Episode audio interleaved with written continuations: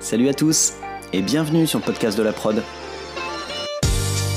Je suis Jean-Baptiste Lalo, producteur, et dans chaque épisode, je vous propose de rencontrer des actrices et des acteurs du monde de la production, dans les domaines de la pub, du clip, de la fiction et des autres formats vidéo.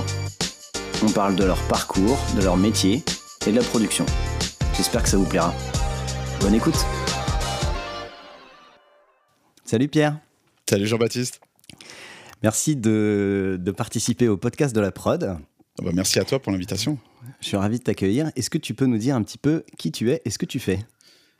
Alors écoute, euh, j'ai une société de production de films publicitaires essentiellement, mais on, en discutera, qui fait aussi d'autres types de contenus, mais essentiellement publicitaires, qui s'appelle Soldat, qui existe euh, officiellement depuis 2017, mais que j'ai commencé à développer en 2015.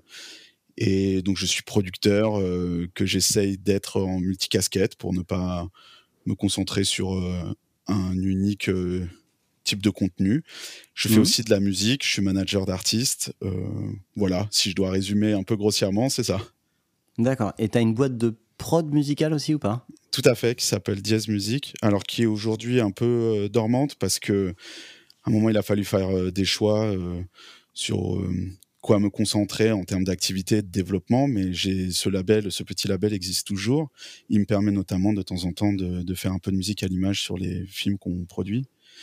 Et du coup, euh, c'est indépendant du, côté. Tu peux continuer à être manager d'artiste sans avoir ta prod euh, musicale qui tourne. Euh ah, tout à fait, parce que manager d'artiste, finalement, c'est du, c'est du conseil unipersonnel, si tu veux. Je suis pas obligé de passer par une structure pour, pour le faire. D'accord, cool, d'accord. Donc tu vas nous parler un peu de tout ça. Euh, est-ce qu'on peut, si on commence un peu par le début, toi tu as grandi où Tu as fait quoi jusqu'à tes 20 ans? Écoute, je suis, je suis, parisien, je suis vraiment un titi parisien. Euh, j'ai passé mon bac à Paris, j'ai fait mes études à Paris dans une école de commerce euh, post-bac, tu sais, le, le, le, trip classique des flemmards quand ils, quand ils viennent de passer leur bac. Mmh. Mais j'avais j'ai toujours eu des velléités un peu d'entreprendre, notamment dans la culture, qui est un domaine dans lequel j'ai grandi, euh, notamment par mon papa, euh, voilà, toute ma vie. Et, et je voulais acquérir des connaissances euh, un peu généralistes. Donc c'est vrai que la porte école de commerce, elle est un peu facile à prendre. Et mmh. puis, ce qui était super, c'est que j'ai pu faire des, des stages très tôt, en fait, dans, dans, dans les études, et notamment un stage qui m'a envoyé au aux États-Unis quand j'avais 20 ans à New York et j'ai bossé dans une boîte de prod qui s'appelle Paradoxal.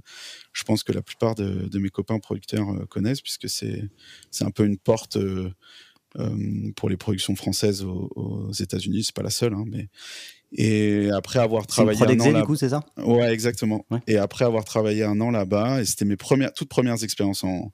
Je connaissais pas un plateau, je savais absolument pas à quoi ça ressemblait, je connaissais euh, aucunement les métiers euh, du, du, cinéma ou, de la pub. Et j'ai mordu, j'ai mordu direct. En plus, j'ai commencé sur un, un, typologie de film un peu, euh, un peu cool, qui est le clip. Mmh. Où du coup, tu, tu, voilà, tu touches tout de suite à de l'artistique et tout de suite dans la galère. Donc, euh, en fait, tu apprends très vite. Et, comment comment t'es venu l'idée euh, en école de commerce de, de, chercher un stage euh, dans, une, dans une prod exécutive aux, aux US Alors, en fait, je faisais du son. Je fais du son depuis que je suis jeune ado.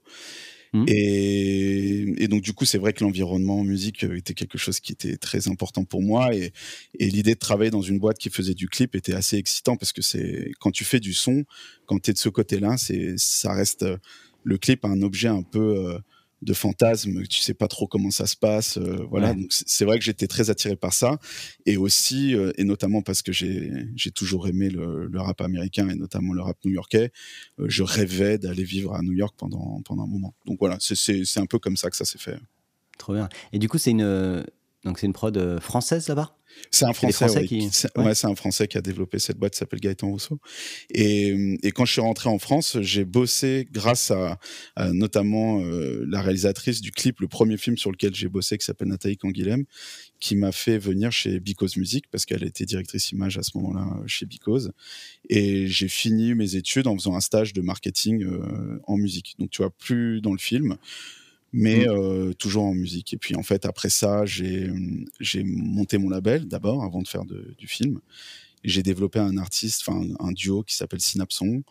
On a eu un succès ah euh, quand même assez cool. Tu vois, on a fait 10 de platine en France. On s'est vraiment, on a tripé. Puis j'ai eu le droit à tout, les tournées, les zéniths, les machins. Enfin, vraiment, j'ai bien rigolé. Et à côté de ça, bah, comme j'avais bossé en image, je m'occupais naturellement de l'image de, de, Synapson à l'époque. Tu vois, donc. Attends, c'est énorme. Je savais pas du tout que tu avais fait ça. Et en gros, tu as à peine fini ton stage chez Because Music, là que enfin, tu finis tes études et tu lances un, tu lances un label. Ouais, en fait, euh, quand j'étais, ouais, quand j'étais chez Because, j'ai créé mon petit label à côté, notamment parce que je faisais du son. Bon, avant de sortir Synapson, on a sorti un disque de rap euh, qui a été un four. On a vendu 2000 CD, mais c'était une expérience géniale. Et, et en fait, euh, tout de suite après, on a fait Synapson. En plus, c'est une aventure un peu rigolote parce que c'est des copains du Sud-Ouest. En fait, mon père est du Sud-Ouest. Et hmm. à Biarritz, un, un, soir, je suis avec Paul de Synapson qui me dit quoi, mais en temps, avec toi, je peux être sur iTunes? Et en fait, c'est vraiment comme ça que ça a commencé. Ah, et, et, après, j'ai quand même refait une année euh, d'études. J'ai fait un master à l'ESG en management des médias et production audiovisuelle. Il s'appelait le master. Et, et, au lieu de faire un stage, parce que c'est des, des formations en alternance, et au lieu de faire un stage, j'ai développé mon label en fait à ce moment-là. Oui, tu as fait ton stage dans ta boîte. Exactement. Enfin, ton alternance dans ta boîte, d'accord. Ah, c'est super, euh, c'est super ça. Et donc, ouais, t'as pas t'as pas fait une recherche de dingue pour trouver Synapson, euh, c'était des gens que tu connaissais quoi. Pur hasard, vraiment. C'est excellent. Et ça a marché tout de suite? Non, ça n'a pas marché tout de suite. On a mis deux ans, euh, mais on a sorti un remix en fait qui a du, titre, leur titre phare, hein, qui s'appelle John Mayamai, c'est un remix d'un chanteur africain qui s'appelle Victor Démé, qui est aujourd'hui décédé. Et on a sorti le remix à l'époque, tu pouvais euh, sortir des trucs sur SoundCloud et espérer avoir un petit succès. Et c'est ce qui s'est passé en fait très vite et tout seul, de manière mmh. complètement organique. Le morceau a fait un million de vues euh, en l'espace de six mois. Et puis là, on a été approché par toutes les maisons de disques et après, c'était un boulevard. Sur SoundCloud en plus, qui est pas non plus YouTube, quoi. Non, non, ouais, SoundCloud. C'est quand même. Euh, non, mais je veux dire, en termes de, pour faire beaucoup de vues, euh, SoundCloud, c'est pas. Ah oui, ouais, tout à fait. C'est beaucoup plus. C'est confidentiel quand même par rapport à YouTube. Ouais, tout à fait. et, euh, et, toi, du coup, donc quand tu montes cette boîte là, tu, du coup, tu sors tes études, tu peux pas te rémunérer directement, j'imagine. Eh bah, tu, tu exactement. En fait, ce qui m'a permis de vivre, c'est que en parallèle, je faisais des petits boulots de fixing en, en film. Ouais. Et notamment pour des, des, boîtes étrangères qui venaient tourner à Paris. Et c'est comme, ça que hmm. j'ai, c'est comme ça que j'ai gagné des sous au, départ. Et tu te vendais euh, toi tout seul ou tu, tu, bossais pour des prods françaises qui accueillaient les. Il y a eu les deux. Non, non, en fait, euh, en gros, c'était des toutes petites productions, tu vois, des films à 20 000, 30 000 balles, qui cherchaient hmm. un fixeur. Et sauf que, comme elles devaient aussi embaucher ou louer un peu de matériel à Paris, et, qu'elles n'avaient pas d'assurance, ou tu sais, pour les intermittents, c'est toujours un petit peu plus délicat quand tu es une société étrangère. Et ben, en fait, moi, j'avais ma boîte et je leur disais, bah, je vais vous euh, embaucher, les gens, ça, ça a passé par ma boîte, et puis vous, vous allez me payer juste pour ma, pour ma rémunération. donc j'étais un genre de fixeur, dire de prod. Euh, et comment, comment tu. Euh, enfin, je sais pas, j'essaie de. Tu devais avoir 23 ans quand tu es sorti de ton école, tu faisais quand même beaucoup de choses directes, quoi. Ouais, bah, c'est, je trouve ça assez hallucinant. Et, et du coup, comment tu fais à ce moment-là pour te développer fixeur, du coup, plutôt freelance Comment tu les trouves, ces, ces, ces, ces films étrangers qui vont venir tourner? Alors le premier, ça a commencé grâce à Gaëtan justement, qui m'a dit écoute j'ai un client, euh, ils ont besoin de tourner un truc à Paris, est-ce que tu peux les aider? Et voilà, mhm. ça, a commencé comme ça, puis ensuite c'est que du bouche à oreille. J'ai fait un film pour des Anglais euh, qui avaient une, euh, c'était pour Mister Porter, je sais pas si tu connais cette chaîne. Qui... Non. Et donc les donc c'était pour RSA. Et en fait, la productrice derrière, elle m'a rentré dans un réseau qui s'appelait comment Annie de Fixer, quelque chose comme ça. Et là, mon téléphone, il sonnait tout le temps. je, pouvais bosser tous les mois, il n'y avait pas de problème. Ah, Quand tu parles bien anglais, et voilà, et en fait, il y avait tout le temps des petits trucs, mais c'était des, tout petits jobs, mais moi, ça me permettait de gagner, euh, allez, on va dire à 23 ans, les 1500, 2000 balles par mois qui me mmh. permettaient de. Et puis après, c'est bien, ça peut donner des idées à des, à des gens, tu vois, qui, euh, qui, euh, qui, c'est pas, c'est pas un métier que j'imagine en France. C'est marrant. fixeur, tu dis, tiens, je prends un fixeur quand euh, je tourne à l'étranger et que j'ai besoin de quelqu'un, mais tu dis pas que tu peux le proposer en France. Ouais, tout à fait. T'as tout à fait raison. Puis ensuite, euh, en parallèle, donc on faisait beaucoup de projets plus, plus personnels parce que j'ai toujours été assoiffé de ça, notamment sur le clip. Et, et en fait, mon meilleur ami euh, qui est aussi euh, le, parrain de mon fils, enfin qui est mon associé, qui s'appelle Grégoire. Euh, mmh. Lui est monteur. Donc en fait, on, tu vois, on a fait plein de petits trucs où on montait, on fait, voilà, très hybride. On était clairement dans ma chambre, hein, tu vois, on a commencé comme ça. Puis un jour, on s'est retrouvé avec à faire une, une, petit, un petit making of pour pour, pour Biotherm. Et puis derrière, ça nous a amené sur du Cacharel. Et là, on a pu acheter notre premier matériel. voilà, et, puis ça, et puis on a enchaîné comme ça. D'accord. Et là, on a commencé à produire nos premiers, nos premiers contenus à nous, en fait. Ouais, un peu en mode petit studio à deux où on fait tout et. Exactement. Et, et, on vend tout type de contenu, quoi. Ouais. D'accord. Et donc ça, donc, alors si j'ai bien compris, là, tu es, sorti de ton école, tu fais à la fois euh, ton label et, ce boulot de fixeur prod. Ouais. Et, là, euh, qu'est-ce qui prend le dessus euh, qu'est-ce, qui se passe l'année oh, suivante bah, Tu sais, après, c'est les projets deviennent de plus en plus ambitieux, il y a, y a un petit peu plus d'argent, et puis finalement, les, voilà, tu, de fixeur, tu passes dire de prod sur des petites campagnes.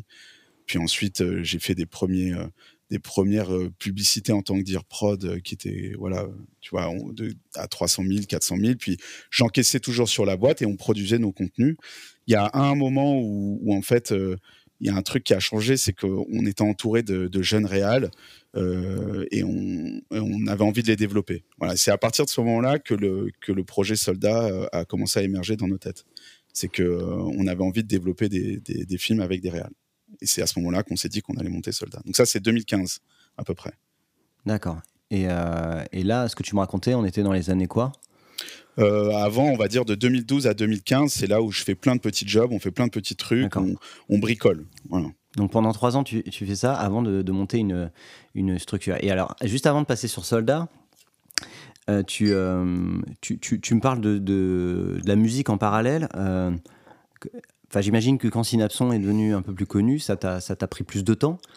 Ouais. Est-ce qu'il y a eu la question de, de, faire plus de musique que de prod film ou? Je me la suis posée mille fois, Jean-Baptiste, cette question. C'était très dur, surtout que, en fait, quand tu as un gros succès, euh, notamment bah, Synapson, à ce moment-là, c'est 2015, le gros succès. Les, les, premières tournées et tout, c'est 2015. Tu te dis que, euh, en fait, t'es fait pour ça. Enfin, tu, tu, Vraiment, le film à ce moment-là existait beaucoup moins dans, ma tête. D'ailleurs, ça a été parfois un problème avec des réals avec qui on s'était engagé, hein, tu vois, où il a fallu faire des choix où je donnais pas assez de temps d'un côté ou de l'autre. Et puis, euh, et puis finalement, euh, c'est le film quand même qui a pris le dessus parce que je pense que je préfère, euh, je préfère ça, quoi. J'adore ça en fait. Et, et quand tu faisais de la musique là avec Synapson, c'était quoi ton, ton métier? Tu faisais quoi? C'était un, équivalent de métier de producteur mais pour un tout à fait. Ouais, alors même euh, le, le, titre, c'est ça, c'est producteur. J'étais ni manager, ni. Enfin, j'étais quand même. J'avais des parts éditoriales, mais sinon, mon rôle, c'était producteur. Donc, il fallait produire le disque. Et, alors, ça, j'ai jamais compris dans la musique. Quand tu dis producteur euh, au niveau de la musique, souvent, c'est le, le, le, mec un peu réel du, du de eh l'album ou, ou, qui fait le son aussi. C'était ça que tu faisais? Ouais, alors non, pas du tout, mais c'est vrai qu'il y a souvent cet amalgame parce que aux États-Unis, évidemment, euh, le producer, c'est celui qui, qui, fait le track, quoi, qui le, qui le réalise, qui le produit au sens euh, propre du terme. En France, on utilise la, terminologie producteur sur le l'aspect juridique en fait. C'est hmm. donc j'étais producteur parce que je, possédais le, master, j'étais propriétaire des, des bandes. D'accord, ok. Mais je n'étais pas du tout sur l'aspect artistique. D'accord. Ton job à toi là-dedans, c'est quoi? C'est t'as as, repéré un super groupe euh, euh, de là où tu viens qui, qui, commence à faire des super sons, qui commence à être vus. Qu'est-ce que que tu fais? Euh, T'essaies d'aller euh, d'aller les vendre quelque part? T'essaies de tu fais quoi? Ah, Bien sûr. Bah alors si on repart un petit peu en arrière, donc quand on a ce morceau de John Mayamai qu'on a sorti sur SoundCloud et qui commence à marcher, on a, euh, il y a moi un moment qui commence à vouloir exciter euh, tout le monde avec ce morceau en disant il faut aller clearer les droits parce qu'on n'avait pas les droits. Hein. on l'avait, c'était un remix hmm. euh, pirate qu'on avait fait. Et donc il a fallu trouver les ayants droit parisiens. En plus, on avait de la chance pour ça qui sont allés demander à la famille euh, euh, de Victor Démé et, ça s'est clairé. Une fois qu'on avait ça, c'est-à-dire qu'on pouvait, on pouvait rendre ce titre légitime pour nous et il a fallu aller négocier. Donc c'était essentiellement euh, ma part du boulot avec les, les, différentes maisons de disques qui nous ont approchés. En fait, on a eu de la chance parce que un producteur tel qu'on pourrait l'imaginer, c'est celui qui va décider from scratch de produire un titre, de, de, de développer des artistes et de, de vendre ensuite ce qu'il aura fabriqué mais mm. avec une énorme part de risque. Nous, on a eu de la chance, c'est que, en fait, quand on a sorti John Mayamai, les gens sont venus à nous. Donc, si tu veux, ma, la part de risque, elle était quand même relativement limitée à ce moment-là. Oui, et puis tu n'avais pas, euh, pas à investir sur le titre avant, avant qu'il avant qu'il soit connu, quoi. Ouais, exactement. Avant qu'il soit fait, c'est ça. Mm. Et euh, ouais, petit détail, quand tu, quand tu vas voir les ayants droit comme ça, là, pour, pour, pour négocier des droits, euh, comment ça se passe Est-ce que est-ce que le truc est déjà connu? Est-ce que, euh, est-ce que les gens, euh, enfin, est-ce que tu dois négocier euh, dans l'état actuel de la, de la chanson? Ou si, si, demain tu veux la mettre sur une énorme pub et toucher un, max de blé, est-ce que du coup les droits ils sont quand même déjà compris là-dedans? Comment ça, comment ça se passe? Alors quand tu vas négocier les droits, en fait, bon bah tout, tout va dépendre de la notoriété de l'artiste que, avec qui tu deals. Hein. Si c'est un artiste absolument pas connu, tu as un levier qui est beaucoup plus important dans ta négo. Si à mm. l'inverse c'est un artiste hyper connu, il va te dire ok tu peux l'exploiter, mais 100% des droits c'est pour moi. Nous, mm. ça n'a pas été le cas, ça a été un entre-deux. Euh, donc on a fait un deal qui prévoit tous les cas de figure, notamment ce que tu disais à l'instant, la synchro. Et donc on savait tout de suite s'il y avait un film qui était qui utilisait cette musique, la répartition elle aurait été de tel pourcentage d'un côté et tel de l'autre. Et donc tu n'avais pas de cash à sortir C'était juste de la répartition de, de l'argent si tu en gagnes plus tard. Exactement. En revanche, euh, tu ne peux pas pour autant utiliser une musique sans systématiquement redemander l'autorisation. Ça, c'est le droit moral. Parce qu'en fait, si d'un coup, tu utilises le morceau sur un, sur un film euh, où les revendications, euh, tu vois, sont, sont pas en phase avec, avec le, un des ayants droit, lui, il a complètement le droit de te dire. Ouais, donc dans, la répartition, il faut pas que tu tires trop la couverture à toi non plus, parce que si lui, il gagne pas beaucoup à chaque fois, euh, quand tu vas aller voir, euh, il peut te dire non, alors que s'il a tout à y gagner. Euh, alors après, il y a deux. Oublie pas qu'il y a deux. On va dire qu'il y a deux assiettes de répartition. Tu as ce qui, touche au master, donc c'est là-dessus qu'on a négocié. Mais ce qui touche à l'œuvre, donc grosso modo la SACEM, si tu veux le simplifier. Ah oui, les droits de diffusion. Voilà, là, il y a rien en fait. C'est 100% pour lui. C'est lui qui a créé l'œuvre. Il n'y a pas de raison qu'on lui prenne quoi que ce soit. On avait pris, je crois, un tout petit peu d'arrangement, mais c'est tout parce que c'était un nouvel arrangement. Voilà. Oui, d'accord. Ok. D'accord. Donc, tu n'as pas besoin de sortir d'argent. C'est juste, faut se mettre d'accord et vous avez réussi à le faire. Et, ah, t'en as qui peuvent te demander de l'argent. Hein. Ça nous était arrivé d'ailleurs sur un, sur un titre que du coup, on n'a jamais sorti. Les mecs, euh, pour pouvoir le sortir, ils nous demandaient euh, un flat fee en plus du, de la répartition. Ouais, d'accord, ok. Mais là, quand tu fais ça, euh, ça te permet donc, sans sortir d'argent, d'être mis d'accord. Et toi, derrière, tu dois aller le vendre. Et là, là c'est un métier de. Parce que moi, maison de disques, label, tout ça, je confonds un peu. Toi, tu un label, mais tu vas avoir des maisons de disques pour qu'ils fassent quoi? Pour qu'ils le ressortent eux-mêmes? Oui, exactement. En fait, tu, tu vas négocier avec eux. Ça dépend de l'étage avec le, auquel enfin, où tu arrives, si, tu peux arriver à un étage qui est que, que la distribution mm. ou à un étage qui est en dessous, ce que nous on avait, c'était un contrat de licence dans lequel en fait chacun va venir dire moi je vais apporter ci, je vais, moi je vais apporter ça, et, euh, et, tu définis le pourcentage en fonction des apports de chacun, exactement comme dans une copro. Donc si les mecs, nous ce qu'on avait obtenu, c'était des investissements marketing, euh, la promo, les investissements pour de l'image, le clip, etc. Euh, mm. Et donc eux, ils amenaient ça et en échange de ça, ils avaient un pourcentage sur, euh, sur l'exploitation.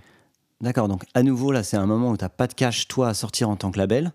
Par Au contre, contraire, euh, c'est eux qui te donnent une, une avance ah sous forme de garantie. Ouais. D'accord, ok. Et ensuite, c'est eux, qui font, euh, c'est eux qui font tous les investissements et tout ça.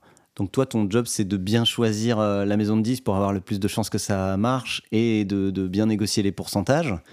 Euh, et ensuite, c'est eux qui font le travail d'essayer de faire exploser le titre, en fait. Exactement. Ouais. D'accord. D'accord. Je pensais que en tant que label, c'est toi qui faisais ça. bah après, évidemment, on participe. Enfin, si tu si tu les laisses tout seul travailler, enfin, y a, je veux pas critiquer ce métier parce qu'il y en a il y en a qui, qui, travaillent très très bien. Mais si tu les laisses un peu tout seul, euh, ils attendent généralement que ça se passe tout seul. Ouais. D'accord. Mais bon, ils te mettent quand même l'argent pour produire le clip et tout ça, quoi. D'accord. Ok. Et donc, euh, si donc tu as trouvé une maison de disques et ça, ça s'est fini comment tout ça avec bah Nous, ça, ça s'est bien passé puisqu'on a eu un succès quand même. Je te disais, on a fait 10 de platine. Hmm. Donc, on était très contents. L'aventure était super. On avait signé avec euh, euh, Espinoza et Alex Nebou, qui étaient entre autres ceux qui avaient sorti et signé Orelsan juste avant, qui avait un label qui hmm. s'appelait Troisième Bureau. Puis ils sont arrivés chez, chez Warner. On a signé avec eux. Donc, nous, on était très contents. À ce moment-là, c'était clairement les bonnes personnes avec qui le faire. D'accord. Et ensuite, ça a continué. Euh, ensuite, moi, j'ai, bah, quand j'ai décidé sorti du truc. Ouais, voilà, je suis sorti du truc. J'ai revendu mes, mes options. Euh, ils ont Synapson a signé en artiste euh, chez Warner à ce moment-là, et puis moi, je me suis concentré sur le film. Et là, on est en 2017. Donc, on est au moment, on lance Soldat officiellement en septembre 2017, même si on l'avait travaillé en amont. Mm. C'est à peu près à ce moment-là que je sors de l'aventure de Synapson. D'accord. Et pour finir sur Synapson, quand ils font ça, quand ils signent en artiste chez euh, Warner, t'as dit ouais. Euh, ça veut dire que du coup, il n'y a plus de label entre les deux, en fait, c'est ça? Exactement. C'est Warner qui devient. C'est le principe de la major, c'est qu'ils sont euh, label, maison de 10, distributeur. Enfin, en fait, ils ont toutes les casquettes. D'accord. Mais quand tu vas les voir en tant que label, euh, en étant donc une sorte d'intermédiaire, euh, ça peut quand même les intéresser s'il y a des choses à faire. Exactement. En fait, quand tu signes en licence, tu as, as, la responsabilité du produit fini. Donc toi, tu leur amènes un CD prêt à l'emploi. Ils ont a priori plus rien à faire dessus. D'accord. Sauf, Sauf le, le, promouvoir et le distribuer, exactement. Ouais, ce qui est pas rien aussi. ah, c'est le gros du, du, taf en vrai. Mmh, d'accord. Ok, donc là, c'est poser la question de. Alors, qu'est-ce qui fait que t'as pas continué euh, dans la musique et que tu es parti sur le film? Ah, je te dis, c'est surtout parce que j'étais très attiré par le film. C'est par choix. Donc. Parce que pour le coup, tu avais eu un succès en musique, et alors qu'en film, vous faisiez des choses, mais euh, tu, tu, quand même, tu partais un, peu plus de zéro avec Soldat, non? Ah bah complètement, là, c'était, on s'est jeté dans le vide. À ce moment-là, on n'avait aucune... Enfin, on était encore chez moi, dans ma chambre, on n'avait pas de bureau. Enfin, pour ceux qui me connaissent depuis le départ de, de, Soldat, il n'y avait rien. Hein. quand on a lancé Soldat, on n'avait pas d'investissement, on n'avait personne au-dessus de nous pour nous, pour nous mettre euh, un peu d'argent pour démarrer ou quoi. Non, non, on a tout fait avec nos fonds propres. Et ton associé était déjà dans l'aventure euh, musicale ah aussi euh, Non, dans la, musicale non, mais, mais sur la partie film, il, il, est toujours là. Et c'est,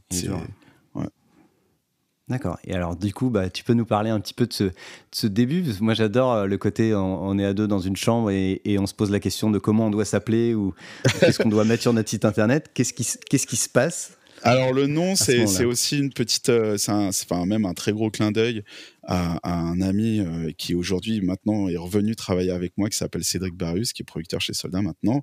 Et, et en fait, il avait une boîte euh, à ce moment-là qui s'appelait Caporal. Et en fait, c'était un, c'était un ah clin d'œil Caporal Soldat. Enfin, c'est pas que, hein, il y a plein d'autres raisons euh, au fait que ça s'appelle Soldat, mais c'en mm. était une. Et puis aussi, on trouvait que le nom en jetait, ça, ça veut dire plein de choses. Tu vois, nous, on a toujours eu des principes humains dans la façon de travailler. Et c'est vrai que je considère qu'il n'y a pas en vrai, un soldat, même si tu peux avoir une connotation agressive, surtout en ce moment, mmh. euh, ça reste euh, une personne qui, quand, il se retrouve, enfin, euh, tout le monde est à la même échelle quand tu es soldat. Tu vois, ok, tu peux avoir une hiérarchie, tu peux avoir un capitaine, tu peux avoir un lieutenant et ça, mais, mais avant tout, tu es un soldat et il n'y a, y a pas, comment dire, euh, entre deux soldats, euh, deux, deux, personnes qui vont le plus céder. pour moi, un, tournage, c'est un peu comme un battlefield, tu vois. Les, euh, peu importe ta position, tu as autant besoin d'un chef-op qu'un régisseur, tu as autant besoin d'un réalisateur que... Tu vois ce que je veux dire? Donc du coup, tu as, ce besoin où tout le monde se concentre pour le même objectif et pour fabriquer la même chose. Et donc,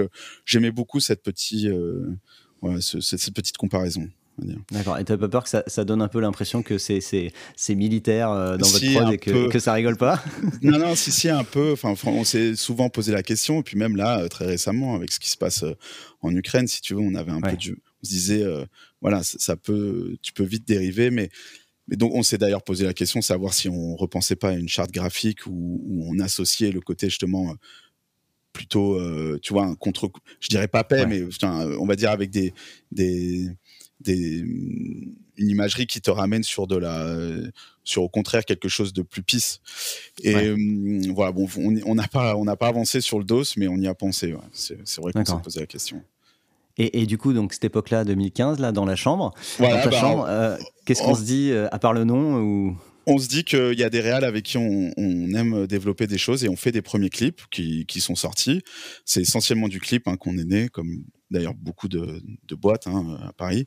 Et on en sort, je ne saurais plus te dire combien, mais disons 4-5 avant de, d'avoir enfin un roster de, de 5, 6 réals euh, qu'on était prêt à défendre et on s'est lancé sur le marché au moment où on a sorti notre site euh, en 2017.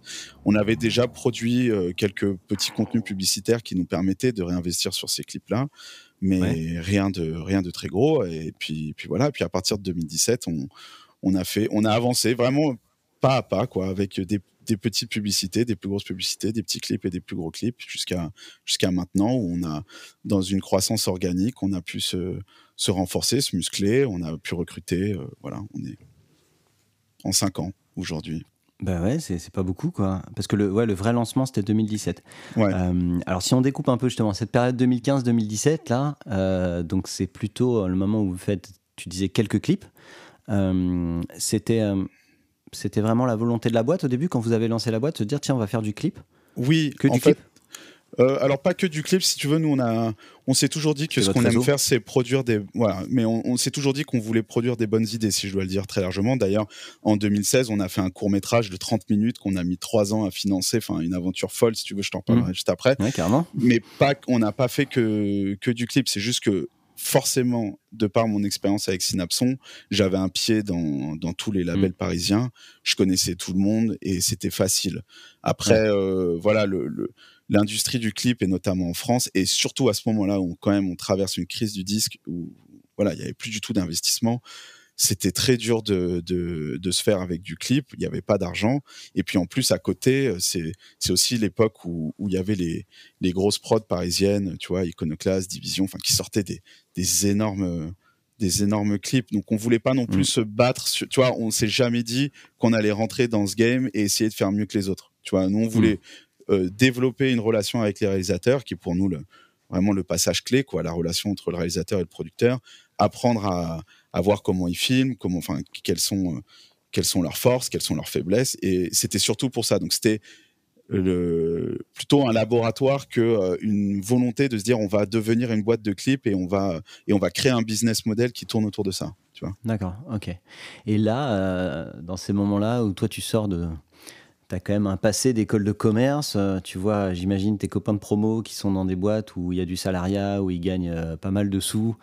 Euh, et toi, tu es justement dans ta chambre en train de monter une boîte de prod. tu peux le dire en galère. non, mais est-ce qu'il y a des moments où tu dis Putain, est-ce que je n'aurais pas dû aller dans une boîte de conseil Enfin, est-ce que, est que tu t'es posé des questions comme ça? Non, pour être honnête, je me suis jamais posé ces questions-là. En fait, je me suis parfois posé la question de savoir si si tous ces efforts allaient me mener euh, quelque part. Mais euh, parce que en vrai, je crois qu'on se lance en 2017, je me paye pas. à partir de 2017, je crois qu'on se paye euh, vraiment un genre de 500 balles par mois, mon associé et moi, quoi, vraiment rien du tout. mais je pense qu'on a commencé à se payer correctement qu'à partir de, 2020, tu vois. Donc il se passe c'est du temps, mais on s'est jamais pour autant dit que qu'on n'allait pas y arriver. On était confiant. c'est énorme. Et Parce que tu vois, moi aujourd'hui, je vous ai identifié comme une boîte qui, qui, euh, qui, qui fonctionne bien, tu vois je me serais pas dit que, euh, que, que c'était galère jusqu'à 2020, tu vois. Ouais, 2020, je pense que c'est. Bah après, c'est aussi des choix qu'on a fait. Hein. C'est, je pense qu'on aurait pu se payer plus tôt. et, ouais. oui, et on aurait pu ne pas investir comme on a investi parce que par exemple en 2019, on a sorti un clip avec Loïc Andrieux que j'embrasse, qui est qui est un des, des meilleurs films qu'on a fait, je pense, euh, qui a où on a fait clairement un all-in, c'est-à-dire toutes nos économies. donc c'est, on a fait ces choix-là. On aurait pu faire le choix d'être, euh, tu vois, de tout de suite foncer sur du commercial et, et pas et pas réfléchir à, faire ça. Mais en même temps, notre choix, il était aussi porté que on, savait qu'à titre personnel, on s'enrichissait en faisant ça. C'est-à-dire qu'au mm. pire des cas, soldat euh, mourrait, mais euh, je pense que j'aurais pas eu de mal à trouver un job. Tu vois ce que je veux dire? Donc en fait, oui, oui. Donc c'était une façon de, de, gagner de l'expérience. Exactement. Et, en fait, et on n'a jamais été dans un truc où Bon, évidemment, aujourd'hui, je suis attaché à la marque Soldat parce que, tu vois, quand je regarde en arrière, il y a beaucoup de sueur pour arriver là où je suis arrivé, mais enfin, où on est arrivé d'ailleurs, parce que je suis pas tout seul mais c'est pas grave pour moi si un jour c'est autre chose. Tu vois, je fais pas. Et d'ailleurs, on, développe plein d'autres trucs. Euh, je développe une, plateforme dans la tech euh, en Web 3.0 pour la gestion de droits automatisés. Enfin, des trucs qui ont rien à voir avec Soldat. On veut absolument se diversifier. On n'est pas bloqué dans, la production de films. La gestion de droits de, quoi De droits de D'auteur, justement. Non, euh, plutôt dans la mmh. musique. D'accord. Et donc un truc qui, qui, serait différent de tout ce qui est SACEM alors, euh, ça pourrait travailler avec la SACEM, disons. Mais c'est euh, nous, on se concentre sur les droits master, comme je te disais au début, où tu mm. peux avoir sur un album 10, 15, 20 ayant droit. Et généralement, il y, a y a beaucoup de problèmes de transparence euh, sur toute cette partie-là. Et en fait, on veut créer un système dans la blockchain qui permettrait euh, la, de répartir ces. Enfin, D'ailleurs, c'est pas qu'on veut créer, on a le prototype, il fonctionne. On s'apprête à lever des fonds d'ici euh, quelques semaines. Tu vois, donc, euh, Trop bien. Et, et, ça, ça pourrait être un. Et tu peux vendre ça, tu peux vendre ça aux ayants droit ou tu peux vendre ça à la SSM alors justement, ça, ça, fait partie des réflexions. Est-ce qu'on va se pluguer à des systèmes déjà existants ou est-ce qu'on crée le nôtre? Ça, on n'a pas la réponse encore. Hmm. D'accord. Euh, et, et, en gros, euh, enfin, je sais pas si tu veux en parler, mais ça serait un truc qui permettrait d'aller trouver les fraudes aussi, genre en faisant du Shazam et en retrouvant les, non, les morceaux que tu. Non, on veut pas. Nous, on veut, on veut pas trop s'impliquer sur tout ce qui touche au légal dans ce sens-là. C'est on veut pas, on veut pas vendre de la protection, mais par contre, c'est de la transparence. Donc, euh, c'est-à-dire, en utilisant la blockchain, c'est récupérer les datas euh, de, l'exploitation des morceaux qui sont existants et permettre aux ayants droit, aux différents ayants droit, d'avoir un suivi euh, beaucoup plus propre et transparent de leurs revenus. c'est surtout mmh, ça. D'accord. Ok, d'accord. Donc oui, rien à voir et plus un truc un peu, bon, encore dans la musique, mais plus un truc tech. Ouais, en fait, tu vois, ma, ma boîte aujourd'hui, je la vois comme une boîte à outils en fait. J'ai pas du tout envie de me mettre des frontières sur, euh, euh, qu'est-ce qu'on pourrait. Demain, on va peut-être venir avec une autre idée et, on utilisera un support qui qu'on a réussi à construire, qui fonctionne, pour faire d'autres choses. Ça ne veut pas dire qu'on va arrêter la pub. Au contraire, tu vois, euh, en avril, mmh. on a recruté une formidable productrice qui s'appelle Perrine Schwartz. de chez, qui était chez Vanda juste avant et qui elle, elle handle la partie pub. Donc on va continuer à se développer là-dessus. On continue de signer des réals. On, voilà, tout ça ne va mmh. pas s'arrêter, mais par contre, on veut pas de, on veut, on veut pas se créer de frontières, et notamment dans les, la typologie des, des, des films qu'on produit. Et à, et à, part des films, justement, à part ces typologies de films dont on en parlera après, euh, tu as d'autres projets euh, comme ça euh, différents? Ouais, je sais pas s'il y en a beaucoup qui vont voir le jour, mais ouais, on a, mais notamment dans la tech, en fait, je pense que c'est un univers qui, qui m'a, qui m'a toujours beaucoup attiré. J'ai été geek, euh, amateur de jeux vidéo. D'ailleurs, le jeu vidéo fait partie des, des, objets qu'on a envie d'aller explorer euh, de temps en temps. Mais on est assez, euh, et notamment, je pense, avec aussi Cédric et, Grégoire, mon, associé, on est très observateurs de tout ce qui se passe en, dans la post-prod avec les, arrivées des, des, des, intelligences artificielles, tout ça. Tout ça, c'est un domaine qui nous attire beaucoup, beaucoup, hein, sur lequel on a envie de, de se mettre un jour. D'accord. Ouais. Un jour d'avoir des, des, monteurs automatiques euh, avec IA, des choses comme ça. Euh, quoi. Ouais, plutôt. Je sais pas si ça arrivera. ça. Je, sais pas si ça sera pour le pour le montage parce que sinon Grégoire il va me tirer la gueule. Mais euh, non, mais plutôt pour tout ce qui peut nous amener à, à, penser des contenus différemment en fait. C'est surtout ça moi, qui. C'est-à-dire? Bah disons que tu vois, euh, ce qui s'est fait avec euh, Mandalorian et l'arrivée des studios virtuels où on a utilisé des moteurs de jeux vidéo pour, euh, pour, pour créer des, des fonds en, et, les tourner en live, je trouve ça hyper intéressant. Je dis pas que ça, qu'il faut l'utiliser parce que là, tu vois, tout le monde veut utiliser ça et du coup parfois c'est très mal utilisé. Mais, mais par contre, cette avancée technologique, je la trouve hyper intéressante. Et il y en a, et en a d'autres. Euh, notamment sur euh, le deepfake. Je sais pas où ça va nous emmener, mais tu vois, on peut, on peut imaginer que dans quelques années, en fait, on puisse faire tourner euh, Brad Pitt dans un, dans un film de pub, alors que Brad Pitt, il est jamais sorti de sa chambre, tu vois. et, et, ça veut pas dire qu'il faudra pas le rémunérer pour son droit à l'image, au contraire. Mais en fait, voilà, tous ces trucs-là qui, qui du, toutes ces avancées technologiques me nourrissent intellectuellement, ça m'intéresse beaucoup. Ah, c'est sympa. D'accord. Et alors du coup, alors on, était où entre 2015 et 2017 Donc beaucoup de clips, vous apprenez beaucoup et vous remettez, euh, vous remettez l'argent, euh, vous remettez l'argent dans les dans les projets. Explique-moi cette partie-là justement de comment est-ce que tu comment est-ce que tu décides euh, où va l'argent qui peut qui peut qui peut sortir? Et est-ce que c'est quelque chose en, en quoi c'est plus rentable de faire ça que par exemple mettre l'argent dans je sais pas moi, euh, un nouveau site internet, euh, quelqu'un qui va taper à toutes les portes, enfin des choses comme ça Alors écoute, euh, c'est dur de répondre parce que pour être honnête avec toi, j'en ai aucune idée et probablement. Ouais, franchement, on a, on a toujours pris les projets tels qu'ils tels qu'ils venaient et, et, on a toujours essayé de, de, réagir, nous, à de la sensibilité. Mm. je, je veux surtout pas paraître pompeux en disant ça, mais c'est vrai que quand Loïc nous présente son, son projet de clip, euh, le premier euh, euh, où en fait il m'explique qu'il a envie de développer un long métrage avec un personnage féminin qui ferait ci ça et en fait je, bois ce que lui me dit et en fait je me dis ok vas-y j'ai envie de le faire c'est comme le, tout premier court métrage qu'on a fait c'est l'histoire est un peu marrante c'est on produit un clip euh, en 2013, c'était. Euh, et le premier assistant sur ce, sur ce clip, euh, à la fin du tournage, me dit Est-ce que tu recherches des, des scénarios de court-métrage? Je dis que j'en cherche pas, parce que, notamment à l'époque, j'étais pas du tout équipé pour, pour répondre ou développer. Mais je lui dis Si tu veux me faire lire un scénario, je vais le lire. Putain, il me fait lire le truc, je tombe de ma chaise, je dis C'est pas possible, je veux produire ce film. Alors j'ai mis trois ans avant de réussir à le faire. et puis je suis allé trouver des coproducteurs qui sont venus avec moi, qui ont été assez fous de le faire. On allait, c'était un sujet difficile puisque c'était l'histoire d'une photographe de guerre en Syrie. donc on allait tourner à Beyrouth, on allait tourner dans des quartiers chauds, tu vois, Chatila, Carantina, mmh. des trucs où normalement tu vas pas. On était avec l'armée pour le faire. Et euh, on sort le, le, film. Alors, il fait un énorme bid en France. On, je crois qu'on a eu trois festivals qui nous, qui nous suivent. Mais par contre, à l'étranger, il a eu un très gros succès jusqu'à être shortlisté aux Oscars en 2016. Tu vois. Ah et, ouais. donc, et, donc, ça, ça nous amène. Alors, à l'époque, Soldat n'existait même pas. Si tu regardes les crédits de ce, ce, euh, de ce, de ce film. ouais, c'est, voilà, donc on le exactement, on le capitalise pas vraiment avec Soldat, mais, mais du coup, on développe le long métrage de, de ce mec. Et tout est venu de, je sais pas, de la sensibilité. À un moment, il m'a montré ce, script, je l'ai lu, j'ai dit je veux faire le film. Et donc, je pense qu'il y a beaucoup d'instinct dans mes décisions et c'est pas forcément tout le temps réfléchi. Euh, d'ailleurs, c'est assez euh, antinomique avec mon passé d'étudiant de, en école de commerce, mais il y a très peu de stratégie dans mes, dans mes choix.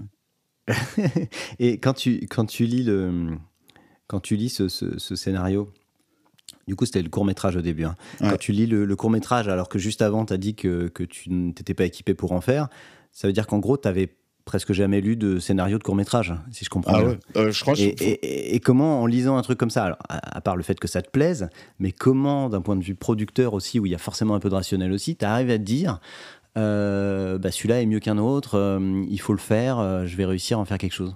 Alors écoute, j'ai deux réponses à ta question. La première, c'est que en vrai, j'ai pas de comparaison possible parce que ce que tu as dit est très vrai. Je pense que j'avais pas dû lire un autre scénario de court-métrage de ma vie avant ça. Ou peut-être à l'école, quand je fais ma dernière année, on avait dû mm. lire des scénarios pour, les, pour apprendre à les chiffrer. Mais, mais sinon, je, je, je suis pas vraiment capable de dire que c'est que c'est mieux qu'un. D'ailleurs, la coproductrice euh, Lucie Moreau, euh, qui a une boîte qui s'appelle Lux for Film, que je vais chercher à ce moment-là, elle, elle a un vrai passé de, lectrice à ce moment-là et, je, et elle m'aide à réécrire le, le, hmm. court métrage parce qu'il a il est repassé par plusieurs étapes de réécriture avant qu'on puisse obtenir des subventions au CNC et ce à quoi j'avais plutôt des grosses lacunes. Tu vois, je suis plutôt un producteur qui vient de la technique avant d'être un producteur euh, qui vient de de, de l'écriture. C'est pour ça que ouais en, fiction, euh, on n'a jamais été euh, trop sur ça en fait. C'est-à-dire que systématiquement, on va chercher un coproducteur ou, quelqu'un avec qui faire euh, nos projets. On les fait jamais seuls. Ouais. D'accord. Mais bon, en gros, ce qui est cool, c'est que tu me dis que ça t'a pas empêché d'y aller, quoi. Ah non. Parce que si t'attends d'en avoir lu des dizaines pour, pour avancer, au moins, toi, t'en as, fait, en as senti un, tu l'as fait, et puis vous avez réussi à, vous avez réussi à aller au bout en trois ans, quoi. Ouais, ouais. Et puis surtout, euh, ça a été une aventure folle quand on était à, à, Los Angeles. Je me souviens rencontrer les mecs de Focus Features, pour ceux qui savent, qui me disent dès que tu as le script du long métrage, on veut le lire en premier. On était euh, euh Variety, ah ouais, Variety nous pressentait pour être euh, le, grand gagnant. Bon après. Court métrage, c'est il y a un truc très politique aux Oscars où ils font très souvent, si on regarde, gagner les les, les courts métrages des écoles parce que en fait c'est ce qui permet un peu de, de nourrir tout le circuit pour faire euh, euh, émerger mm. des cinéastes américains. Mais bon, après il y avait des très très beaux films en face de nous, donc je dis pas que c'est que c'est la seule raison. Hein, on dit toujours ça quand on perd de toute façon. Non, non, mais vraiment, je suis pas du tout dans le. Il y avait des très très beaux films en face de nous, donc euh, voilà, il y a pas sans aucune. Déjà, c'est extraordinaire. De toute façon, shortlist, c'est déjà incroyable, quoi. Voilà, exactement. Incroyable. Et du coup, le long métrage que vous avez sorti là, c'était c'est la c'est la version longue, enfin c'est le long métrage du court métrage? Alors, c'est pas tout à fait la même histoire, mais par contre, c'est la même thématique. On a adapté les, droits d'un livre qu'on est allé, euh, donc on a obtenu les droits de ce bouquin qui s'appelle Les fleurs sur les cadavres d'une journaliste euh, qui a écrit ce livre qui s'appelle Émilie Blacher et, en fait elle raconte son histoire personnelle où elle était euh, son compagnon était un photographe je dis était parce que justement il est décédé euh, il est arrivé en Syrie en 2012 au début de la, de la, guerre civile et puis il a même pas eu le temps de prendre une photo. Il s'est fait, euh, il s'est fait hmm. assassiner. Euh, voilà. Donc en fait, elle raconte un peu ça. là, je vais pas délivrer tous les détails du, du film, mais mais en fait, c'est notre point de départ. Donc on est toujours dans le journalisme et on est toujours en Syrie. Voilà. Et c'est, c'est le même même réalisateur? Ouais, même auteur réalisateur, ouais. tout à fait. Et il écrit tout seul. Et du, et du coup, là, typiquement, trouver le bouquin en question, c'est lui. Toi, c'est lui Ouais. D'accord. En fait, euh, à, la fin des, euh, à la fin des, Oscars, nous, on est tout de suite parti dans. On te commande la version longue. Parce qu'on mm. justement, on voulait s'appuyer sur le succès du court métrage. Et puis finalement, il est revenu six mois plus tard en disant Bon, désolé, j'ai pas, j'ai pas fait la suite, mais par contre, j'ai une idée. Et il nous a représenté cette idée. On est, et donc, on est resté les trois mêmes coproducteurs, les mêmes que celui du court métrage. Et on a dit D'ailleurs, avec Gaëtan, qui était, enfin, qui est toujours le patron de Paradoxal, chez qui j'avais fait mon, mon ah, stage. Ah, cool. Et pourtant, vous n'avez pas tourné aux US, non? Non, celui-là, on va pas le tourner aux US, non. Mais, mais il est déjà tourné, celui-là ça, ah non, le long métrage, oui, le court métrage, oui, mais le long métrage, non. Là, on est en, fin de développement et on est, euh, je peux ah. pas dire avec qui, mais euh, on, ça brûle pour signer euh, avec un très gros partenaire. D'accord, ok, j'avais pas compris. Donc là, tu es, quasiment en train de réussir le, à, le, à le financer, quoi. Exactement. D'accord. Et quand tu quand as ta shortlist aux Oscars, là, t'as pas d'autres producteurs qui essayent d'aller draguer ton réal pour, pour, pour continuer avec lui T'as pas ce genre de sujet? Ah, Écoute, bizarrement, non. Surtout que c'était un réal qui. Alors, si on doit parler des producteurs. Euh, euh, mes concurrents quoi en gros en fait je pense pas que c'était très intéressant pour eux puisqu'il a lui a pas avoir fait un court métrage il a rien fait d'autre donc sur le côté pub euh, ça voilà je, ah non, je, pensais à la fiction, ouais. je pensais à la fiction. Ah oui, non, alors la fiction, on avait les droits de toute façon, donc ça, on avait les options sur le long métrage, donc quoi qu'il arrive, il pouvait pas le faire avec quelqu'un d'autre que nous. D'accord, ok, ok. Donc tu es quand même obligé d'écrire ce genre de choses. Ah bien sûr. Même s'il y a de l'humain qui, joue quoi. Et euh, d'accord. Donc les, Oscars en shortlist pour un premier court métrage, euh, quasiment le premier scénario de court métrage que tu as lu, c'est quand même assez cool quoi. ouais, c'est plutôt C'est quand même dingue.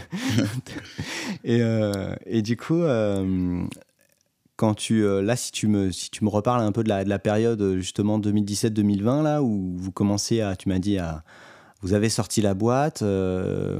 Ouais, quand vous avez sorti la boîte côté, côté un peu pub, là, est-ce que. Euh, euh, comment ça s'est passé euh, Vous racontiez quoi comme histoire aux agences vous avez En fait, c'est une bonne question parce que notre stratégie à nous, on a, on a surtout essayé de se rapprocher.